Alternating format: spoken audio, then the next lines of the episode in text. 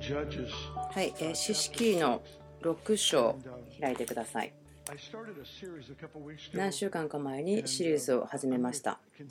それを今日も続けたいと思います。それは長い人生という話ですね。長寿ということに対して話しますけれども、今日はたくさんゲストの方がいらっしゃいますけども、その大まかなバックグラウンドですね。私がこのことを話している背景を話しましょう。私は長い間、私の祖父母の誠実さですね、その父方、母方両方ですけど見てきました。神を愛し、神の民を愛し、人生を本当に神のために注いできました。ですから人生の終わりには多くのものをすでに与えているので、ほんの少しのものだけ持っていた、そのような感じでした。本当に実際的に私の父と母は最後の駅の時までそのようなものでした。その天の蔵、力、そのようなものでした。よく見てきました。私の直接な家族だけはなく、またその親戚も含めてですけれども、主に誠実であった、一生をかけてそうであったもの、その聖書の中に書いてある人たちのこともあります。その王たちがいますけども、ヒゼキヤ、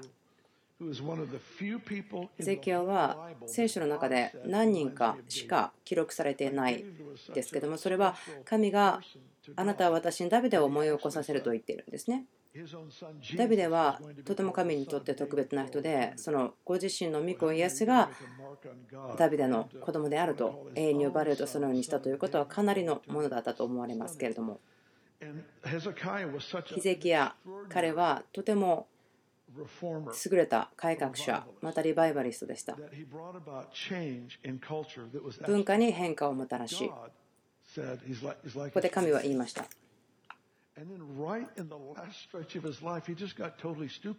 よく人生を神と共に始めたけども終わりはとても愚かであった。そして本当に大きな失敗を犯した。素晴らしい神との人生を失敗によって終わらせたそのような記録があります。ですから私は何年もの間このことが気になっていたし学んできたし主にも尋ねてきたそのようなことがあります。その過去の人また今生きている人たちのその人生のことを私たちは学ぶ調べることができます。何が起こったのか人々の人生の中でまたその聖書の中でも私たちはそれを見ることができます。ある人たちというのはあるシーズンだけ主に対して誠実であったではなくてその本当に一生生きてる間ずっと主に対して誠実であったということ。私はよく終わりたいです。私は今までもそのよく終わるために生きてきています。そして私の子供、私の孫たちに対しても彼らがよく終わってほしいんですね。一生全部よく終わってほしいんです。例えばもしあなたがもう破産をしてすごく大変なところから神があなたを回復した、それは素晴らしいでしょう。でもよく終わることにしましょう。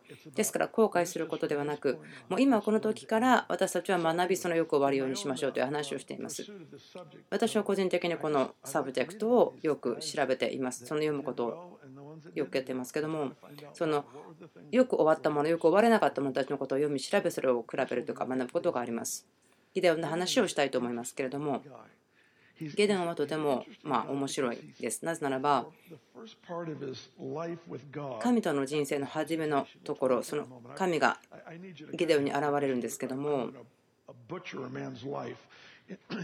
ここで選んで少し話すことをしますのでこの長い話ですけど短くしますからこのギデオンという人は神に召されました。でもそれは彼が隠れていた時でした。そして言うしようと、でも神は言いました。私が驚くのは、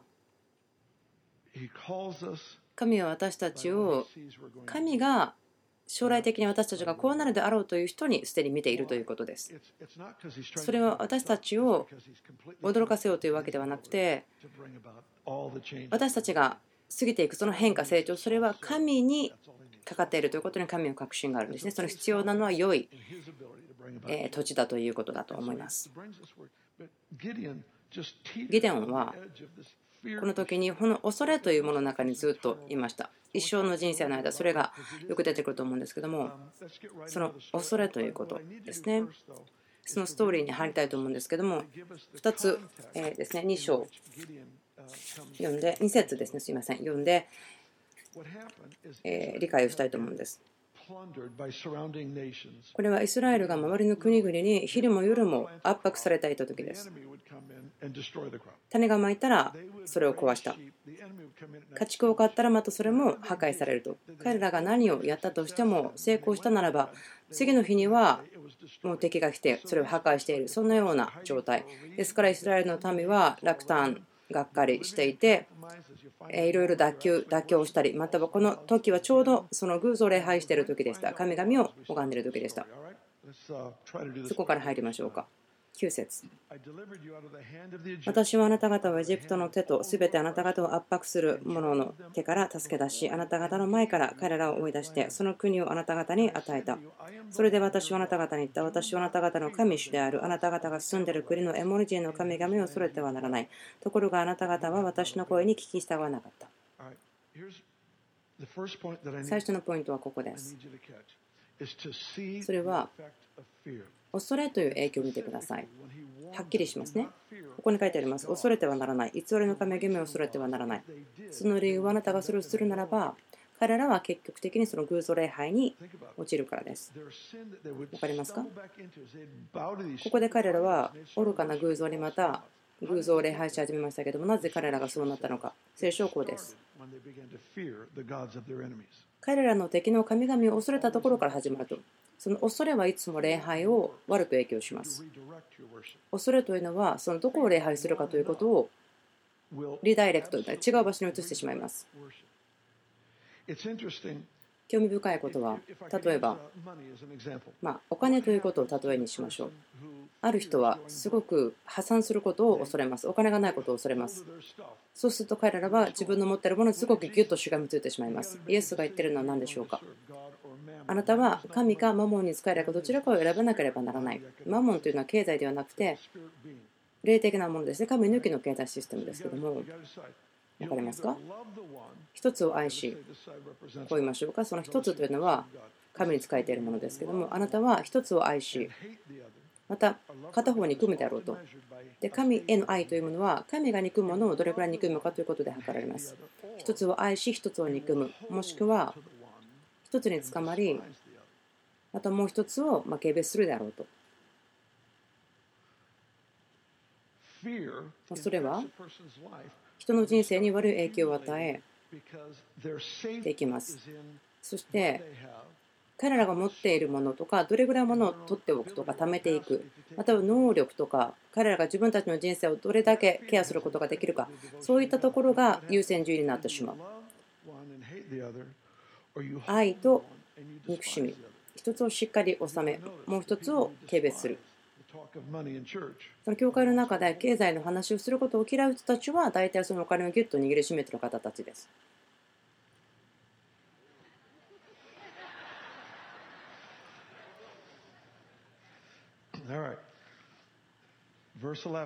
11節私の使いが来てアビエゼル人ヨシュアに属するオフラにある樫の木に座った。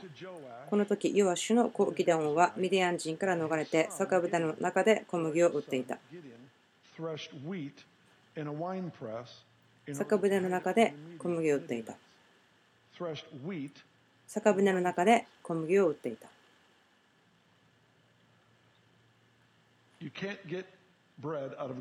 あなたはパンをブドウから得ることはできません。えそのトロントでその精霊の強い注ぎそれがあった時にこうですね。すごく有名な高名な深い教えをする聖書学者の方たちがそこに招待されましたけども神の臨在がとても強かったので酔っ払ってしまってもう息ができないぐらいもう満たされてしまってそのようなことがありました。本当に深いことを教える教師たちがもう口がしゃべることもできなくなってしまうと。それを見たことがあります。分かりますか？ブドウの中からパンを得ることはできません。で、人々はそこに来たときに、これは神の働きではない。なぜならば、私は神の御言葉を聞きに来たのに、そこには愚かさと笑いしかないと。でも私が言いたいのは、神様がワインを提供してくれるときにはそれを飲んでください。そしてパンを出してくれてるときにはそれを食べましょう。わかりますか？これ家族で食事をしていることですね。ですから神様がテーブルに出したものを私たち食べるべきです。なぜならば後で個人的に冷蔵庫に行くというそのアクセスはないんです。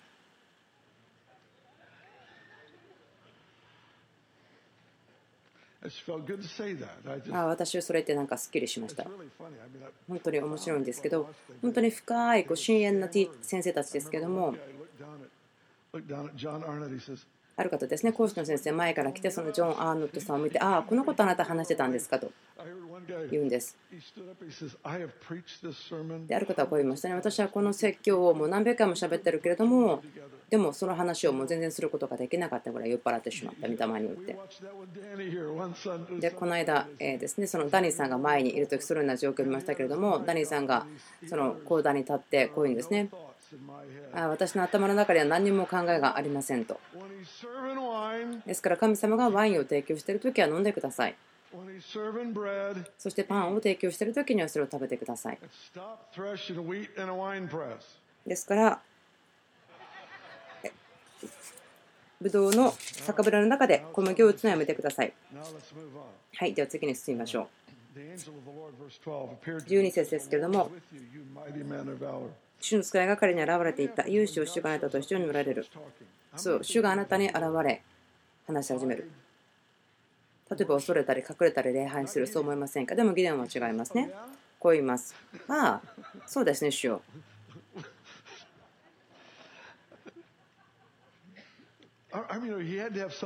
まあ、ここで多分私、彼は何を考えていたんだろうかなと思うんですね、すぐこんな話を始めるビデオに対して。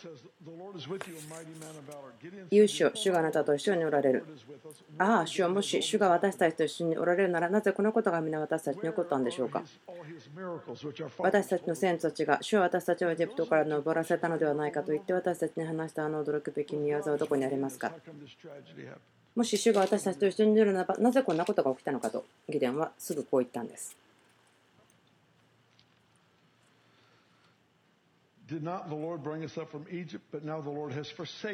主が私たちをエジプトから連れ出したはずだけれども、でももう今私たちを捨ててミディアン人の手に渡されたのでしょうと言っていました。でも主は彼に向かって仰せられた。あなたのその力で行き、イスラエルをミディアン人の手から救え。私があなたを使わすのではないか。時々ここで神様はミディアンをま無視しているのかなと思わせるような雰囲気がありますけれども、ああ、そうですね。もし私がそんな言うならば、じゃあこれら悪いこと起こったんですかと。あなたは私たちを捨てましたね。もう奇跡ないですよ。神様言ったら、あなたのその力で生きと言うんです。ですから、まるでギデオンはあなた聞いてないですねと言ったような感じ。あなたの力で生きなさい。あなたはイスラエルをミディアン人の手から救え。私があなたを使わすのではないか。あ主よ私のどのようにしてイスラエルを救うことができましょう。ご存知のように私の分断はマナセのうちは最も弱く、私は父の家で一番若いのです。主はゲデオンに仰せられた。私はあなたと一緒にいる。これはちょっとですね、あなたをまあ心配されてもいいと思うんですね。彼がこれを言った時には、これは彼はあなたに、あなたが彼の臨在からたくさん受け取らなければならないようなその難しいその働き、仕事をするあなたに与える時だと思うんです。これをするときにそのコミッション、送られるということを強調していると思います。私はあなたと一緒にいる。だからあなたは一人を撃ち殺すようにしてメディア人を撃ち殺そう。とギデオン人は言った。お願いです。私と話しておられるのがあなたのであるという印を私に見せてください。あなたが私で話しているという印をください。なぜこんなこと言うんでしょうかその天使、主の使いに対して。どうぞ印を見せてください。あなたが私に話しているということが確かかどうか知りたいんですと。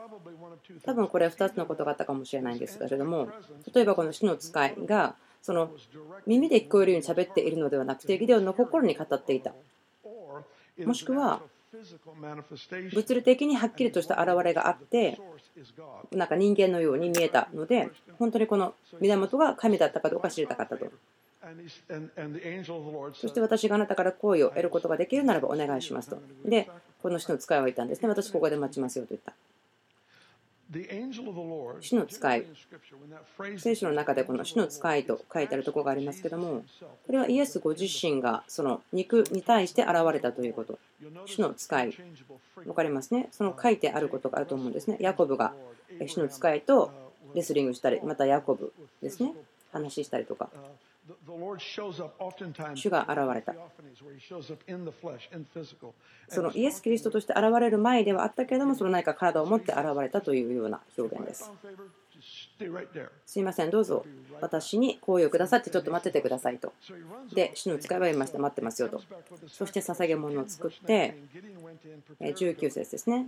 ギデンはうちに入り、1匹のエギの子を料理し、1エッパの粉で種を入れないパンを作り、その肉をかごに入れ、また水物を鍋に入れ、菓子の木の下にいる方のところに持ってきて備えた。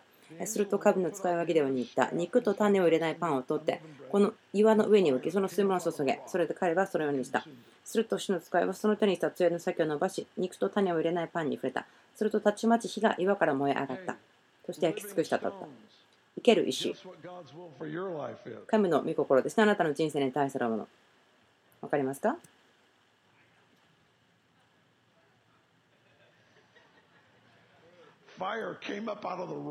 岩の中から炎が出てくるということですね。わかりますか？そしてそれを燃やし尽くしてしまった。ですから、ギデオンが続けるんです。あ、もうこれが主の使いだと分かった。そして今はすごく驚いた。面と向かって主の使いを見てしまった。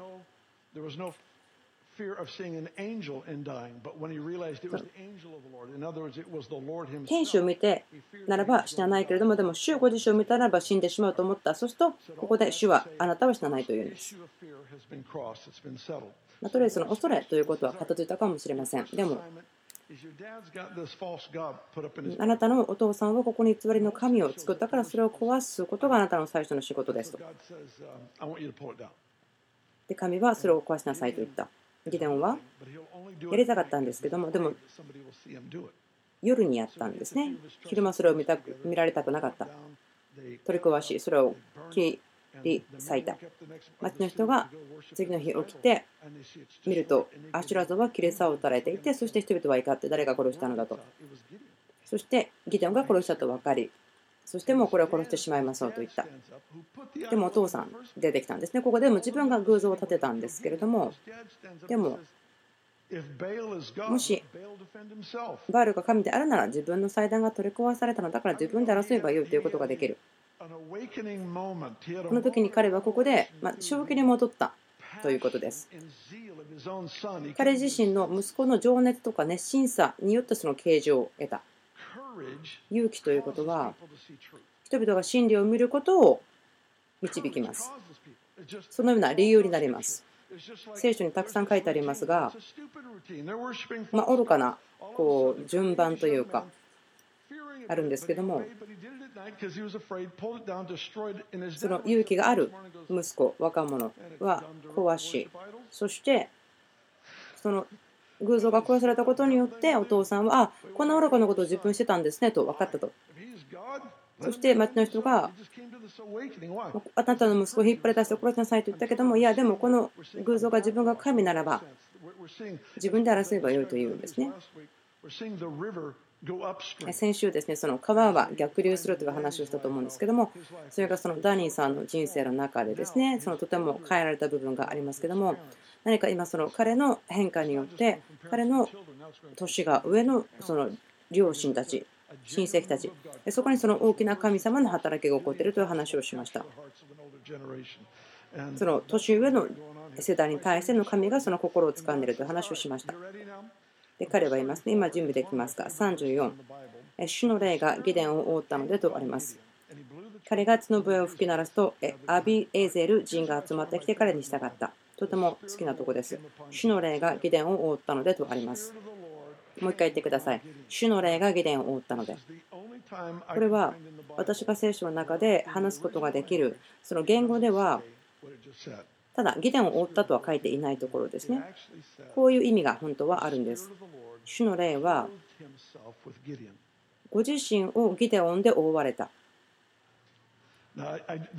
分かります。か、まあ、もしかしたら他に聖書書いてあるかもしれませんけど私見つけられませんでしたがそれは神がご自身を人で覆われたというようなことですね。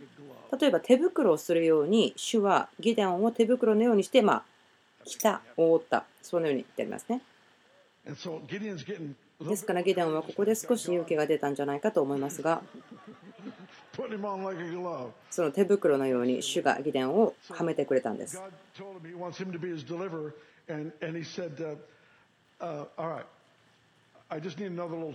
ではすいませんがと言ってギデオンをまたここであのテストをさせてもらってもいいですかと。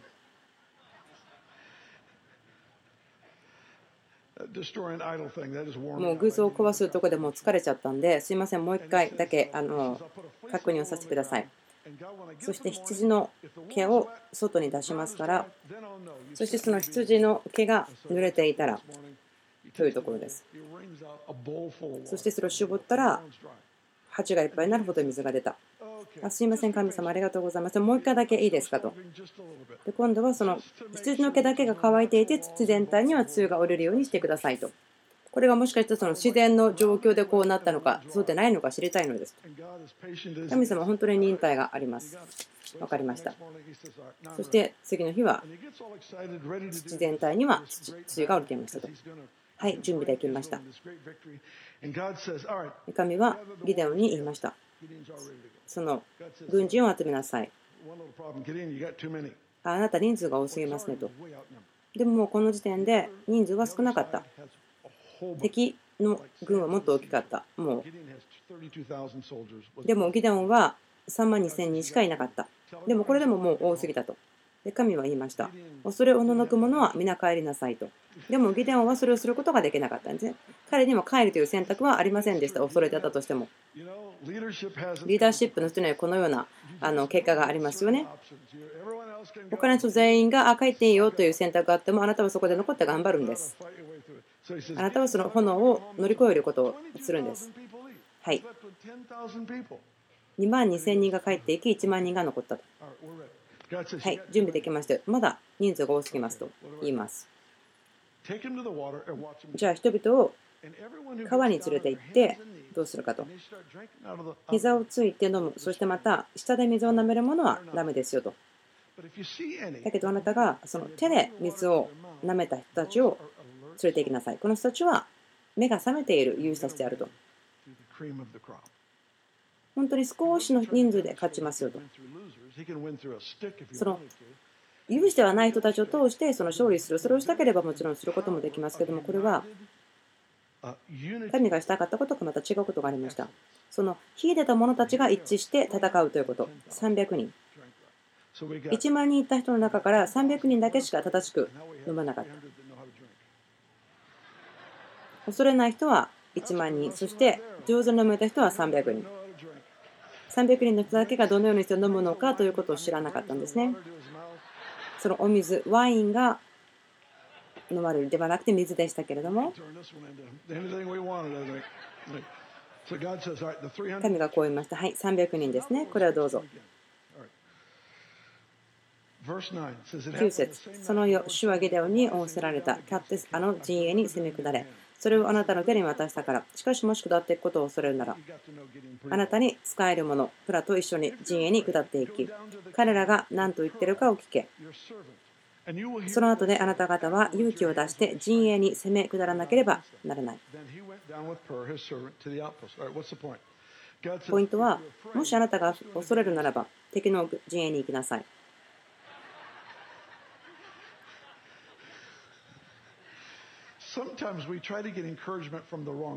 時々私たちは間違った場所に励ましを受けに行こうとしますね。あなたが恐れているならば、で次の状況なんですが、彼らは陣営に行きましたということは、ギデオンは恐れていた。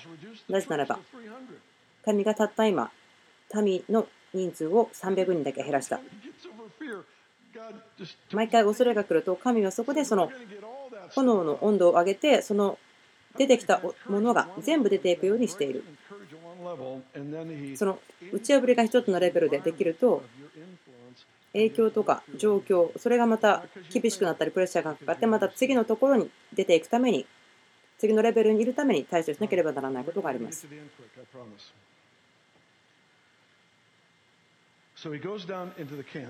キャンプの中に入っていき変わっていますか？13節ギデオンがそこに行ってみると一人の者が仲間に夢の話をしていた。一人が言うには私は今夢を見た。見ると大麦のパンの塊が一つミディアン人の陣営に転がってきて天幕の中にまで入りそれを打ったのでそれは倒れた。ひっくり返って天幕は倒れてしまった。するとその仲間は答えていった。それはイスラエル人ヨワシュの子ギデオの剣の他にならない。神が彼にミディアンと陣営全部を渡されたのだ。面白いと思うんですが時々こんなことありますか？神が本当に多くの確証確認を与えること。なんか聞いたこと全部があこういうことですねとなんか確認のように感じる。例えば友達の家の住所とか。そんなことであっても何か全てのことが確認になるということ。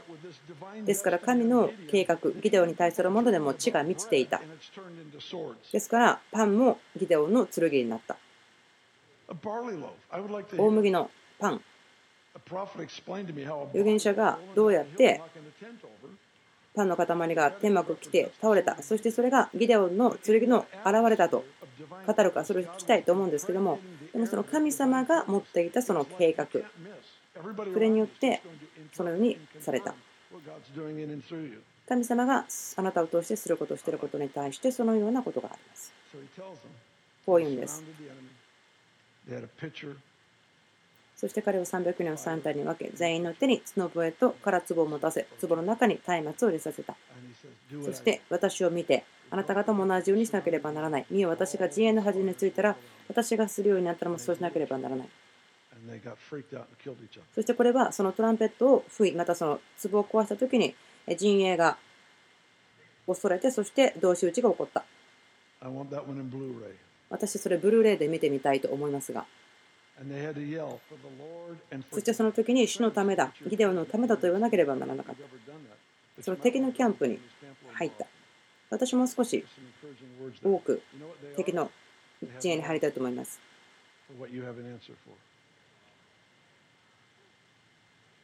そこには答えはないんですけれども、敵の陣営の中に多くの励ましはあります。答えはあなたがすでに持っています。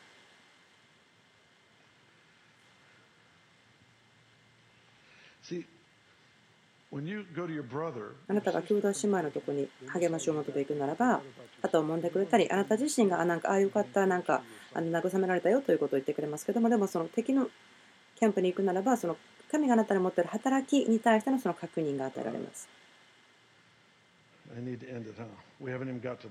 まだポイントにも行ってないんですけど、終わらなければいけないですね。敵を完全にやっつけた。はい、えー、8章進みたいと思いますけども、もう少し。イスラエル人はギデオに言った。あなたもあなたのご子息もあなたの孫も私たちを治めてください。あなたが私たちをミディアン人の手から救ったんですから。これは王になってくださいと人々は尋ねていた。知識というところからその司が治めるところからその王に下がった。でもこう言った。私はあなた方を治めません。また私の息子もあなた方を治めませんと。主があなた方を治めます。しかし、ここでギデオンは彼らに言った。あなた方に一つお願いしたい。一人一人自分の分取り物の耳輪を私にください。殺された者たちはイシュマエル人であったので、金の耳輪をつけていたからである。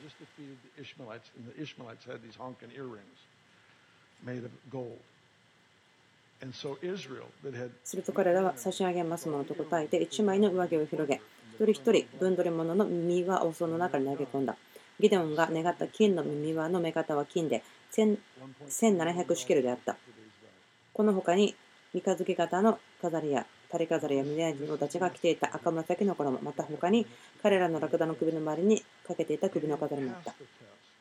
ギデオンはテストをパスしたんですけども受かったんですけどもそれは神が治めるその場所を取りたくなかった。イスラエル人を治めないということ。でも失敗したテストは覚えてほしかったというところで彼は失敗してしまった。それは邪悪なことですか？神の場所を誰も取ることはできない。重要性を求めることはあなたの重要性を小さくしてしまう。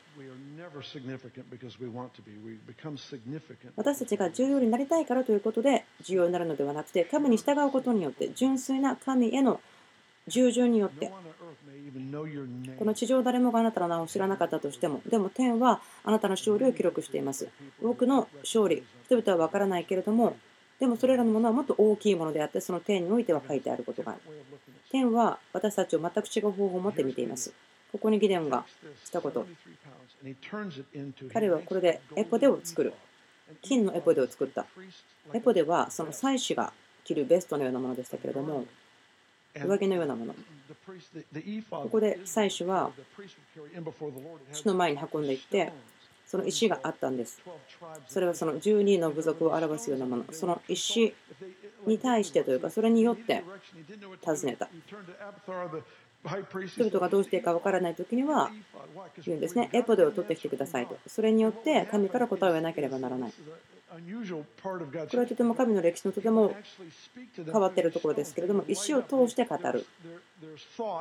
その人々がこういうことを聞いた。では、じゃあこの色が光ったと。で祈り、神の御心を求めた。このエポデによって神の臨在の中に持っていかれたものによって何か神が言ってるの何を神が言ってるのか知ることができた。ですからゲデオンはここでエポデを作り清められてない記念の石。そしてそれはギデオンの勝利を人々に思い起こさせるものになった。27節。ギデオンはそれで一つのエポデを作り彼の町のオフラにそれを置いた。するとイスラエル人は皆それを慕ってそこで隠行を行った。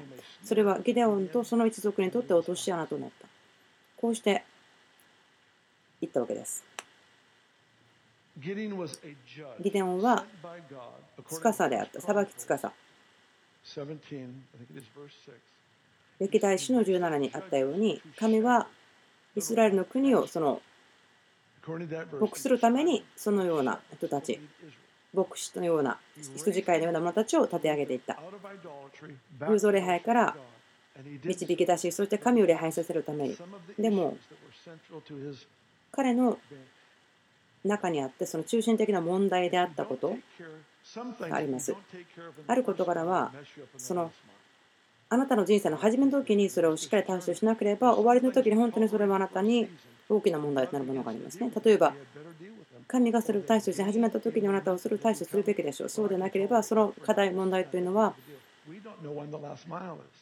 あなたの人生に対して大きな影響を与えるかもしれません。あこのことはまだ大丈夫という、まだ大きな問題じゃないからということはできません。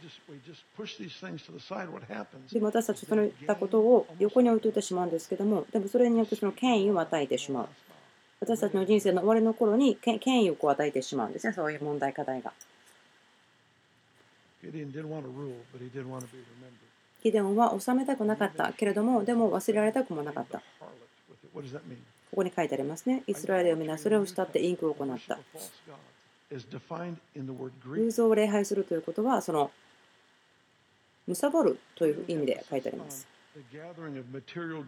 それは何か物を持つことを優先順位してしまう、そのようなライフスタイル。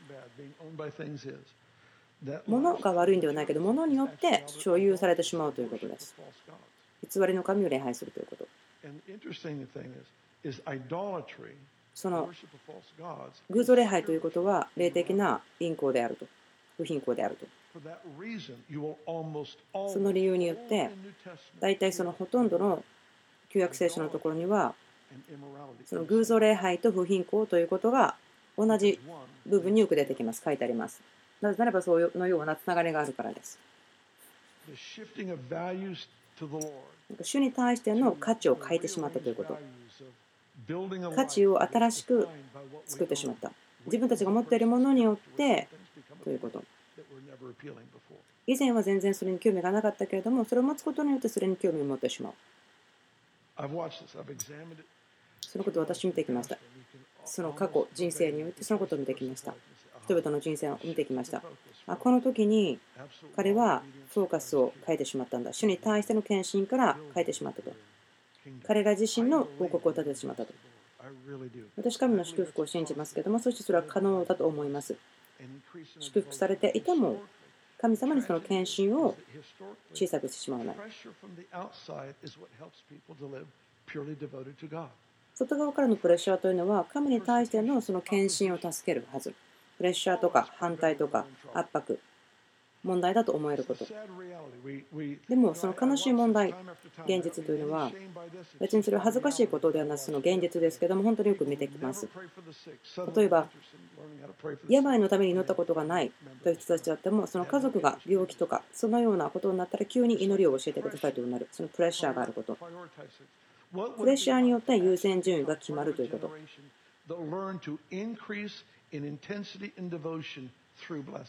祝福を通してでも祝福によってでも神に献身が強めた。それがあったかどうか分からないけどそれは可能だと思います。人の働きで起こったようにその彼らが打ち破りがあった時主はいつも圧迫とか反対が増えていく。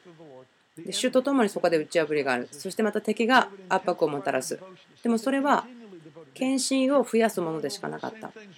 同じことが繰り返した。またその迫害があったりした。大変なことがあったけどもでも言った。神様その大胆さを与えてください。その問題から出ることができるように助けてくださいと。で彼らは最終的に悪魔が疲れてしまったそのことによって。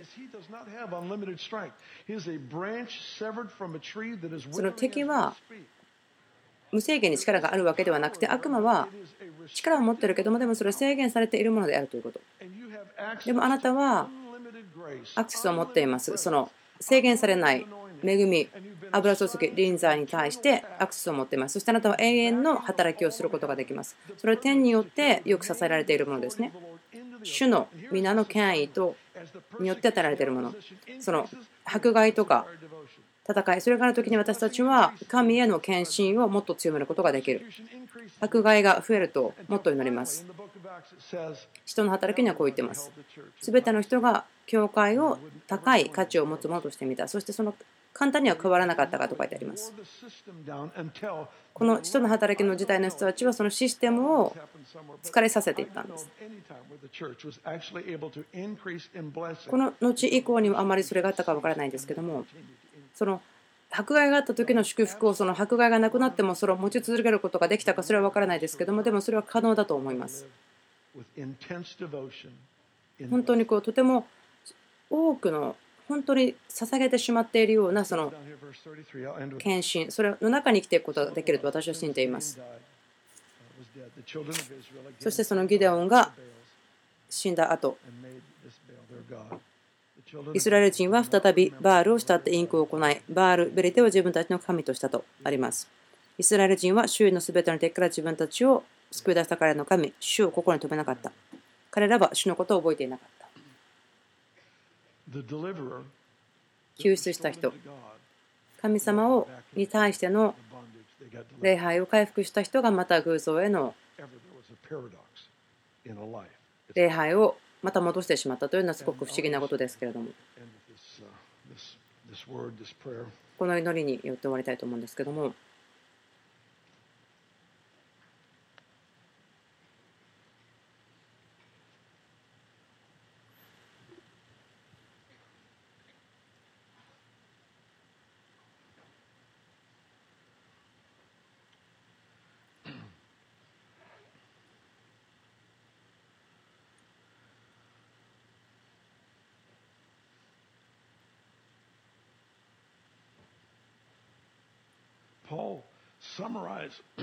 パウロがまとめていることはそのチャレンジのことがあります。私たちが与えられていますけども、クリスチャンの中でみんな持っているものですね。フィリピンの4章にあります。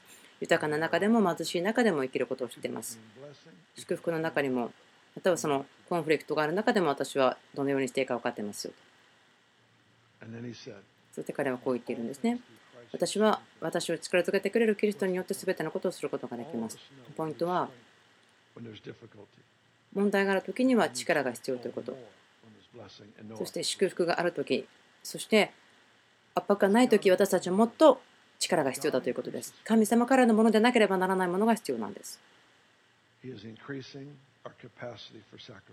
その生贄を捧げるためのキャパシティを広げてくださっていること。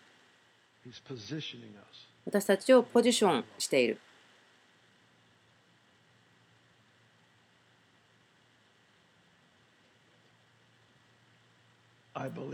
私は信じています。イエスは彼が何が欲しいと思っていることをしていてそれを得ることができる。そしてそれは花嫁。そして花嫁の体というのは頭と同じポーションがあるものです。お父さん恵みを祈りますその長く生きるための恵みを与えてください。信仰のヒーローたちを感謝します。本当に最後まで誠実であった方たち感謝します。ダニエルたちを感謝します。そしてウィグルスワースさんたちを感謝します。私たちの家族、私たちの部族にいる人たち、最後まで誠実だった方たちを感謝します。そのために賛美します。祈ります。何かが移っていく。すべての信者、ここにいる人たちの心にしっかりと入ってくるように。そして私たちは自分たちが今どれだけうまくやっているかということを測ることをやめる必要があります。そして私たちの最善を神に捧げていくということ。そのためのリリ恵みをリリースしてください。私たちが知らなかったような、そのような恵みをどうぞ与えてください。